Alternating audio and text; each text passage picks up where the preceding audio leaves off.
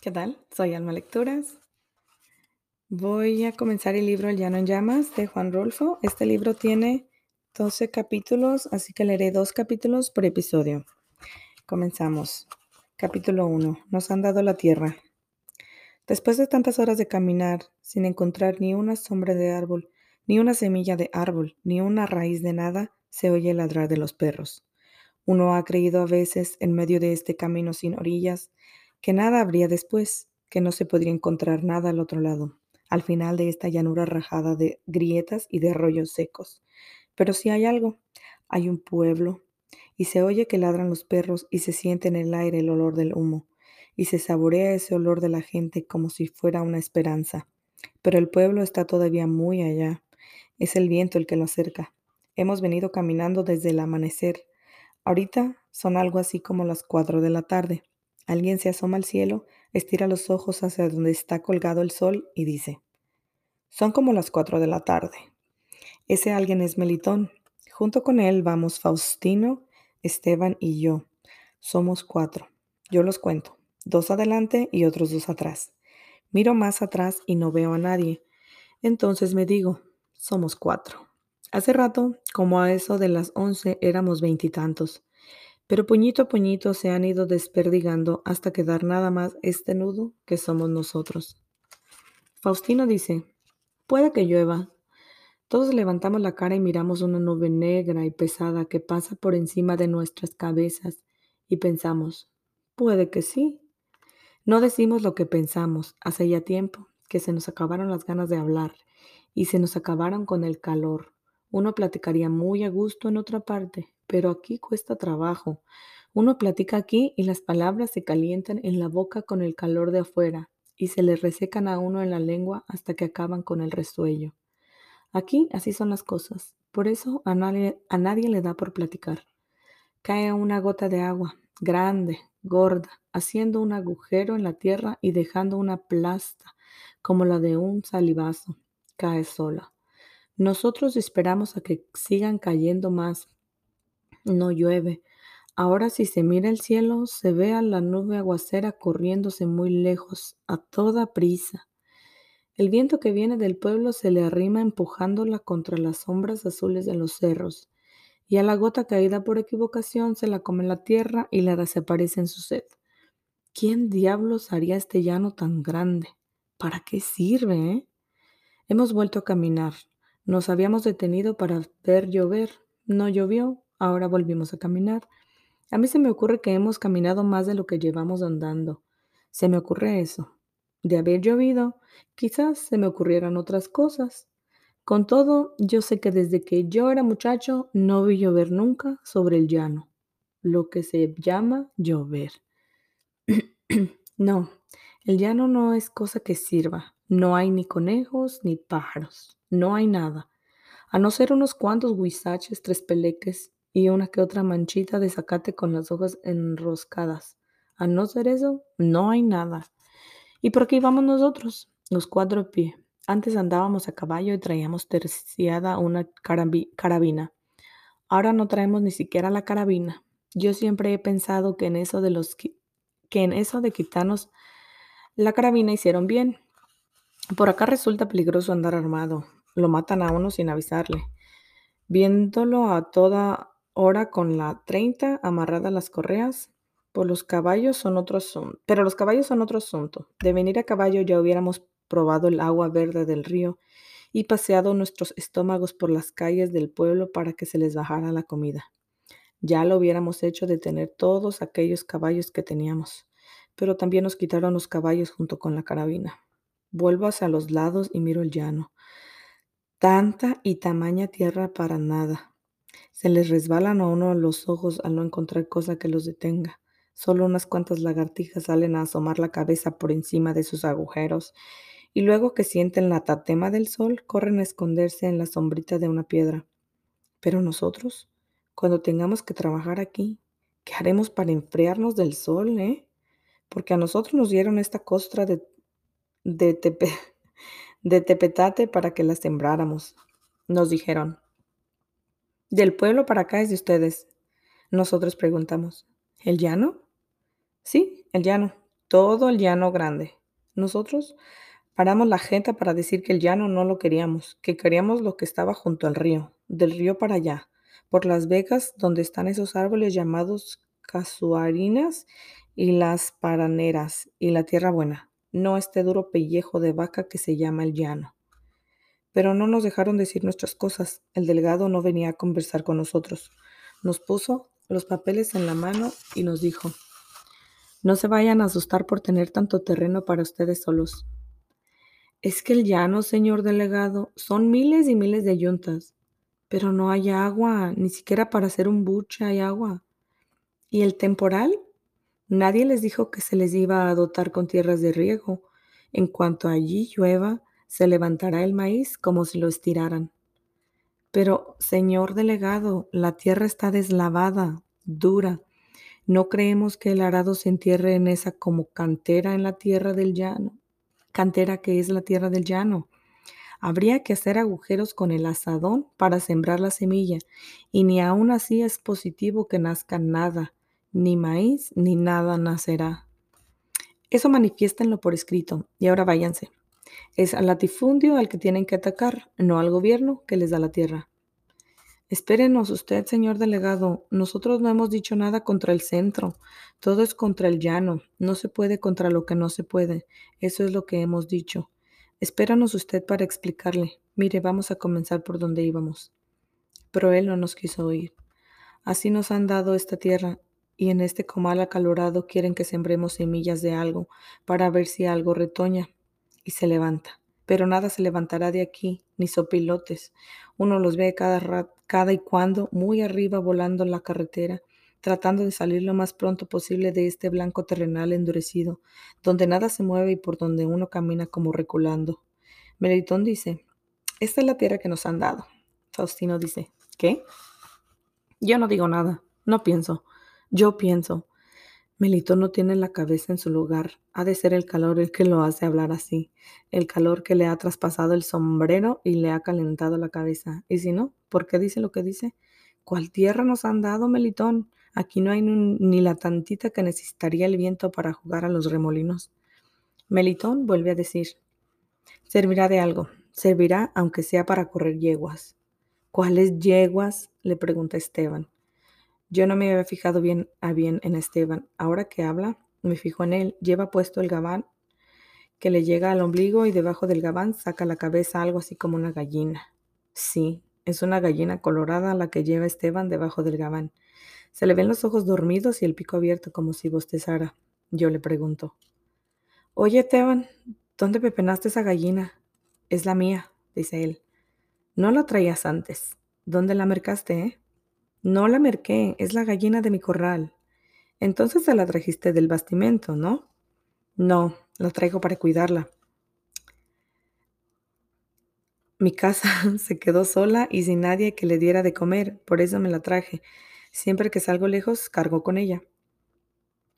Allí, escondida, se te va a ahogar. Mejor sácala al aire. Él se la acomoda debajo del brazo y le sopla el aire caliente de su boca. Luego dice, Estamos llegando al derrumbadero. Yo ya no oigo lo que sigue diciendo Esteban. Nos hemos puesto en fila para bajar la barranca y él va mero adelante. Se ve que le ha agarrado, se ve que ha agarrado la gallina por las patas y la sangolotea a cada rato para no golpearle la cabeza contra las piedras. Conforme bajamos la tierra se hace buena, sube polvo desde nosotros como si fuera una tajo de mulas, lo que bajaran por ahí, pero nos gusta llenarnos de polvo, nos gusta. Después de venir durante once horas pisando la dureza del llano, nos sentimos muy a gusto envueltos en aquella cosa que brinca sobre nosotros y sabe a tierra. Por encima del río, sobre las copas verdes de las casurinas, casuarinas, vuelan parvadas de chachalacas verdes. Eso también es lo que nos gusta. Ahora los ladridos de los perros se oyen aquí junto a nosotros, y es que el viento que viene del pueblo retacha en las barrancas. Ay, ya me perdí. Ah, ok, ya. Y la, y la llena de todos sus ruidos. Esteban ha vuelto a abrazar su gallina. Cuando nos acercamos a las primeras casas, desata las patas para desentumecerla y luego él y su gallina desaparecen detrás de unos tepemezquites. Por ahí arriendo yo, nos dice Esteban, y nosotros seguimos adelante, más adentro del pueblo. La tierra que nos han dado está allá arriba. Capítulo 2. La cuesta de las comadres. Los difuntos torricos siempre fueron buenos amigos míos. Tal vez en Zapotlán no los quisieran, pero lo que es de mí siempre fueron buenos amigos, hasta tantito antes de morirse. Ahora, eso de que no los quisieran en Zapotlán no tenía ninguna importancia, porque tampoco a mí me querían allí. Tengo entendido que a nadie de los que vivíamos en la cuesta de las comadres nos pudieron ver con buenos ojos los de Zapotlán. Eso era de viejos tiempos. Por otra parte, en la cuesta de las comadres, los torricos no la llevaban bien con todo el mundo. Seguido había desvanecencias, desavenencias, perdón. Y si no es mucho decir, ellos eran ahí los dueños de la tierra y de las casas que estaban encima de la tierra. Con todo y que, cuando el reparto, la mayor parte de la cuesta de las comadres nos habían tocado por igual a los sesenta que allí vivíamos y a ellos, a los torricos, nada más un pedazo de monte, con una mezcalera, nada más, pero donde estaban desperdigadas casi todas las casas. A pesar de eso, la cuesta de las comadres era de los torricos. El coamil que yo trabajaba era también de ellos, de Odilón y Remigio Torrico. Y la docena y media de lomas verdes que se veían allá abajo eran justamente de ellos. No había por qué averiguar nada. Todo mundo sabía que así era. Sin embargo, de aquellos días a esta parte, la cuesta de las comadres se había ido habitando. De tiempo en tiempo alguien se iba, atravesaba el guardaganado donde está el palo alto y se desaparecía entre los encinos y no volvía a aparecer ya nunca. Se iban, eso era todo. Yo también hubiera ido de buena gana a asomarme a ver qué había tan atrás del monte que no dejaba volver a nadie, pero me gustaba el terrenito de la cuesta. Y, además era buen amigo de los torricos. El cuamil donde yo sembraba todos los años un tantito de maíz para tener elotes y otro tantito de frijol, quedaba por el lado de arriba y ahí donde la ladera baja hasta, hasta esa barranca que le dicen cabeza del toro. El lugar no era feo, pero la tierra se hacía pegajosa cada desde que comenzaba a llover, y luego había un desparramadero de piedras duras y filosas como troncones que parecían crecer con el tiempo. Sin embargo, el maíz se pegaba bien y los elotes que ahí se daban eran muy dulces. Los torricos, que para todo lo que se comía necesitaban sal de tequesquite, para mis elotes no. Nunca buscaron ni hablaron de echarle tequesquite a mis elotes, que eran de los que se daban en cabeza del toro.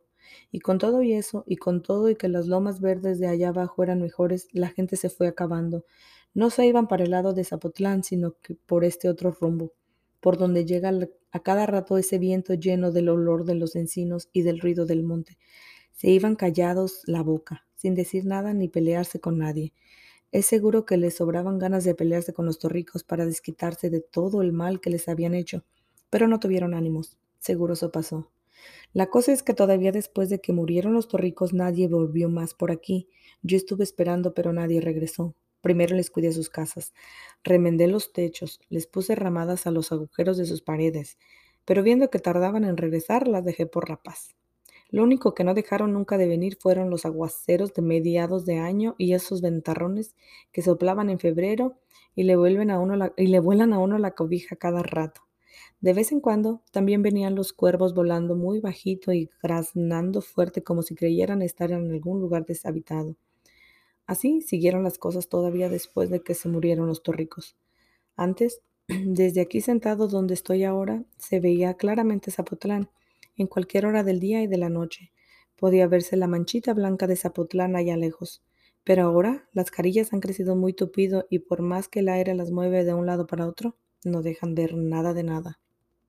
Me acuerdo de antes, cuando los torricos venían a sentarse aquí también y se estaban acuclillados horas y horas hasta el oscurecer mirando para allá sin cansarse, como si en lugar como si el lugar este les sacudiera sus pensamientos o el mitote de ir a pasearse a Zapotlán. Solo después supe que no pensaban en eso, únicamente se ponían a ver el camino, aquel ancho callejón arenoso que se podía seguir con la mirada desde el comienzo hasta que se perdía entre los ocotes del cerro de la media luna. Yo nunca conocí a nadie que tuviera un alcance de vista como el de Remigio Torrico. Era tuerto, pero el ojo negro y medio cerrado que le quedaba parecía acercar tanto las cosas que casi las traía junto a sus manos, y de ahí a saber qué bultos se movían por el camino no había ninguna diferencia. Así, cuando su ojo se sentía a gusto teniendo en quien encargar la mirada, en quien recargar la mirada, los dos se levantaban en su divisadero y desaparecían en la cuesta de las comadres por algún tiempo. En los días en que todo se ponía de otro modo, aquí entre nosotros, la gente sacaba de las cuevas del monte sus animalitos y los traía a amarrar en sus corrales. Entonces se sabía que había borregos y guajolotes, y era fácil ver cuántos montones de maíz y de calabazas amarillas amanecían asoleándose en los patios. El viento que atravesaba los cerros era más frío que otras veces, pero no se sabía por qué. Todos, todos allí decían que hacía muy buen tiempo y uno oía en la madrugada que cantaban los gallos, como en cualquier lugar tranquilo, y aquello parecía como si siempre hubiera habido paz en la cuesta de las comadres. Luego volvían los torricos. Avisaban que venían desde antes de que llegaran, porque sus perros salían a la carrera, carrera y no paraban de ladrar hasta encontrarlos, y nada más por los ladridos todos calculaban la distancia y el rumbo por donde irían a llegar. Entonces la gente se apuraba y a esconder otra vez sus cosas. Siempre fue así el miedo que traían los difuntos torricos cada vez que regresaban a la cuesta de las comadres. Pero yo nunca llegué a tenerles miedo. Era buen amigo de los dos, y a veces hubiera querido ser un poco menos viejo para meterme en los trabajos en que ellos andaban.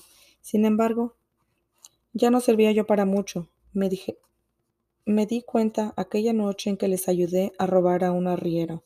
Entonces me di cuenta de que me faltaba algo, como que la vida que yo tenía estaba muy desperdiciada y no aguantaba más estirones. De eso me di cuenta. Es, fue como a mediados de las aguas, cuando los torricos me convidaron a que les ayudara a traer unos tercios de azúcar. Yo iba un poco asustado, primero porque estaba cayendo una tormenta de esas en que el agua parece escarbarle a uno por debajo de los pies, después porque no sabía dónde a dónde iba. De cualquier modo, allí vi yo la señal de que yo no estaba hecho para andar en andanzas. Los torricos me dijeron que no estaba lejos el lugar donde íbamos. En cosa de cuatro de cuarto de hora estamos allá me dijeron, pero cuando alcanzamos el camino de la media luna comenzó a oscurecer y cuando llegamos a donde estaba el arriero era ya, era ya alta la noche. El arriero no se paró a ver quién venía. Seguramente estaba esperando a los torricos y por eso no le llamó la atención vernos llegar. Eso pensé. Pero todo el rato que trajinamos de aquí para allá, con los tercios de azúcar, el arriero, que estuvo quieto, agazapado entre el zacatal, entonces agazapado entre el Entonces le dije a los torricos, les dije, ese que está ahí tirado parece estar muerto o algo por el estilo. No, nada más se ha de estar dormido, me dijeron. Ellos, lo dejamos aquí cuidando, pero de, pero se ha de haber cansado de esperar y se durmió. Yo fui y le di una patada en las costillas para que despertara, pero el hombre siguió igual de tirante. Está bien muerto, les volví a decir. No, no te creas. Nomás está tantito tarantado porque Odilon le dio con un leño en la cabeza, pero después se levantará. Ya verás que en cuanto salga el sol y se sienta el calorcito, se levantará muy aprisa y se irá enseguida para su casa. Agárrate ese tercio de allí y vámonos. Fue todo lo que me dijeron. Ya por último, le di una última patada al muertito y sonó igual que si se le hubiera dado un tronco seco. Luego me echó la carga, me eché la carga al hombro y me vine por delante. Los torricos se venían, me venían siguiendo. Los oí que cantaban durante largo rato hasta que amaneció. Cuando amaneció dejé de oírlos. El aire que soplaba tantito antes de la madrugada se llevó los gritos de su canción y ya no pude saber si me seguían, hasta que oí pasar por los lados los, los ladridos encarrerados de sus perros. De ese modo fue como supe que qué cosas iban a espiar todas las tardes los torricos, sentados junto a mi casa de la cuesta de las comadres. Remigio Torrico yo lo maté. Ya para entonces quedaba poca gente entre los ranchos. Primero se había ido de uno en uno, pero los últimos se fueron en manada. Ganaron y se fueron, aprovechando la llegada de las heladas. En años pasados llegaron las heladas y acabaron con las siembras de una sola noche. Y este año también, por eso se fueron Creyeron seguramente que el año siguiente sería lo mismo, y parece que ya no se sintieron con ganas de seguir soportando las calamidades del tiempo de todos los años y la calamidad de los torricos con todo el tiempo. Así que cuando yo maté a Remigio Torrico, ya estaban bien vacías de gente la cuesta de las comadres y las lomas de los alrededores. Eso sucedió como en octubre. Me acuerdo que había una luna muy grande y muy llena de luz, porque yo me senté afuera de mi casa a remendar un costal todo agujerado, aprovechando la buena luz de la luna, cuando llegó el torrico. Ha de haber andado borracho. Se me puso enfrente y se bamboleaba de un lado para otro, tapándome y destapándome la luz que yo necesitaba eh, de la luna. Ir ladereando no es bueno, me dijo después de mucho rato. A mí me gustan las cosas derechas, y si a ti no te gustan, ahí te lo haiga, porque yo he venido aquí a enderezarlas. Yo seguí remendando mi costal. Tenía puestos todos mis ojos en coserle los agujeros, y la aguja de arriba trabajaba muy bien cuando la alumbraba la luz de la luna. Seguro, por eso creyó que yo no me preocupaba de lo que me decía. A ti te estoy hablando, me gritó, ahora sí ya corajudo. Bien sabes a lo que he venido. Me espanté un poco cuando se me acercó y me gritó aquello casi a boca de jarro. Sin embargo, traté de verle la cara para saber qué, qué tamaño era su coraje, de qué tamaño era su coraje, y me quedé mirando, como preguntándole a qué había venido. Eso sirvió. Ya más calmado me, se soltó diciendo que a la gente como yo había que agarrarla desprevenida. Se me seca la boca al estarte hablando después de lo que hiciste, me dijo pero era tan amigo mío mi hermano como tú y solo por eso vine a verte, a ver cómo sacas en claro lo de la muerte de Odilon. Yo lo oía ya muy bien, dejé a un lado el costal y me quedé oyéndolo sin hacer otra cosa. Supe como que me echaba a mí la culpa de haber matado a su hermano, pero no había sido yo. Me acordaba quién había sido y yo se lo hubiera dicho, porque parecía que, pero aunque parecía que él no me quería no me dejaría lugar para platicarle cómo estaban las cosas. Odilon y yo llegamos a pelearnos muchas veces, siguió diciéndome. Era algo duro, de entendederas, y le gustaba encararse con todos, pero no pasaba de ahí. Con unos cuantos golpes se calmaba, y, en, y eso es lo que quiero saber, si te dijo algo, o te quiso quitar algo, o qué fue lo que pasó. Pudo ser que te haya querido golpear y tú le madrugaste. Algo de eso ha de haber sucedido. Yo sacudí la cabeza para decirle que no, que no tenía nada que ver. Oye, me atajó el torrico. Odilón llevaba ese día 14 pesos en la bolsa de la camisa. Cuando lo levanté, lo escuché y no lo esculqué y no encontré esos 14 pesos. Luego ayer supe que te habías comprado una frazada. Y eso era cierto. Yo me había comprado una frazada. Vi que se venían muy a prisa los fríos y el gabán que yo tenía estaba ya todito hecho garras. Por eso fui a Zapotlán a conseguir una frazada. Pero para eso había vendido el par de chivos que tenía y no fui con los 14 y no fue con los 14 pesos de Odilón con lo que la compré. Él podía ver que si el costal se había llenado de agujeros se debió a que tuve que llevarme el chivito chiquito ahí metido, porque todavía no podía caminar como yo quería. Sábete de una vez por todas que pienso pagarme lo que le hicieron a Odilón, sea quien sea lo que, el que lo mató. Yo sé quién fue, hoy que me decía casi encima de mi cabeza. ¿De modo que fui yo? Le pregunté. ¿Y quién más? Odilón y yo éramos sinvergüenzas y lo que tú quieras, y no digo que no llegamos a matar a nadie, pero nunca lo hicimos por tan poco. Eso sí te lo digo a ti. La luna grande de octubre pegaba de lleno sobre la larga, de Remigio. Lo vi que se movía en dirección de un tejocote y que agarraba el guango que yo, el guango, que yo siempre tenía recargado ahí. Vi que regresaba con el guango en la mano. Pero al quitarse él de enfrente, la luz de la luna hizo brillar la aguja de arriba que yo había clavado en el costal, y no sé por qué, pero pronto comencé a tener una fe muy grande en aquella aguja. Por eso, al pasar Remigio Torrico por mi lado, desensarté la aguja y sin esperar otra cosa, se la hundí a él cerquita del ombligo. Se la hundí hasta donde le cupo. Ahí la dejé. Luego, luego, luego se engarruñó como cuando da el cólico y comenzó a acalambrarse hasta doblarse poco a poco sobre las corvas y quedar sentado en el suelo. Todo entelerido y con el susto asomándosele por el ojo. Por un momento pareció como que se le iba, como que se a enderezar para darme un machetazo con el guango, pero seguro se arrepintió o no supo ya qué hacer. Soltó el guango y volvió a engarruñarse. Nada más eso hizo. Entonces vi que se le iba entristeciendo la mirada, como si comenzara a sentirse enfermo. Hacía mucho que, que no me tocaba ver una mirada así de triste.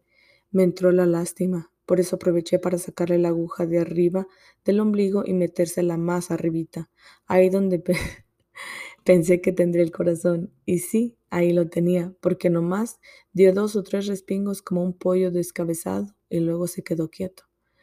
Ya debía haber estado muerto cuando le dije, mira, Remigio, me has de dispensar, pero yo no maté a Odilón, fueron los alcaraces. Yo andaba por ahí cuando él se murió, pero me acuerdo bien de que yo no lo maté, fueron ellos, toda la familia entera de los alcaraces.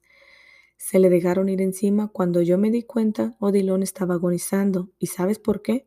Comenzando, porque Odilón no debía haber ido a Zapotlán. Eso tú lo sabes. Tarde o temprano tenía que pasarle algo en ese pueblo, donde había tantos que se acordaban mucho de él y también los alcaraces lo querían. Ni tú ni yo pudimos saber qué fue hacer él a meterse con ellos. Fue cosa de un, fue cosa de un, de repente. Yo acababa de comprar mi zarape y ya iba de salida cuando tu hermano se le escupió un trago de mezcal en la cara a uno de los alcaraces. Él lo hizo por jugar. Se veía que lo había hecho por divertirse, porque lo hizo los hizo reír a todos, pero todos estaban borrachos, Odilón y los alcaraces y todos. Y de pronto se le echaron encima, sacaron sus cuchillos y se le, y se le apeñuscaron y lo aporrearon hasta no dejar que Odilón, hasta no dejar de Odilón cosa que sirviera. De eso murió. Como ves, no fui yo el que lo mató. Quisiera que te dieras cabal cuenta de que yo no me entrometí para nada. Eso le dije al difunto Remigio y la luna se había metido del otro lado de los encinos cuando yo regresé a la cuesta de las comadres con la canasta piscadora vacía. Antes de volverla a guardar, le di unas cuantas zambullidas en un arroyo para que se le enjuagara la sangre. Yo la iba a necesitar muy seguido y no me hubiera gustado ver la sangre de Remigio cada rato. Me acuerdo que eso pasó allá por octubre, a la altura de las fiestas de Zapotlán. Y digo que me acuerdo que fue por esos días porque en Zapotlán estaban quemando cohetes, mientras que por el rumbo donde tiré a Remigio se levantaba una gran parvada de sopilotes a cada tronido que daban los cohetes. De eso me acuerdo. Pues hasta aquí por hoy. Gracias.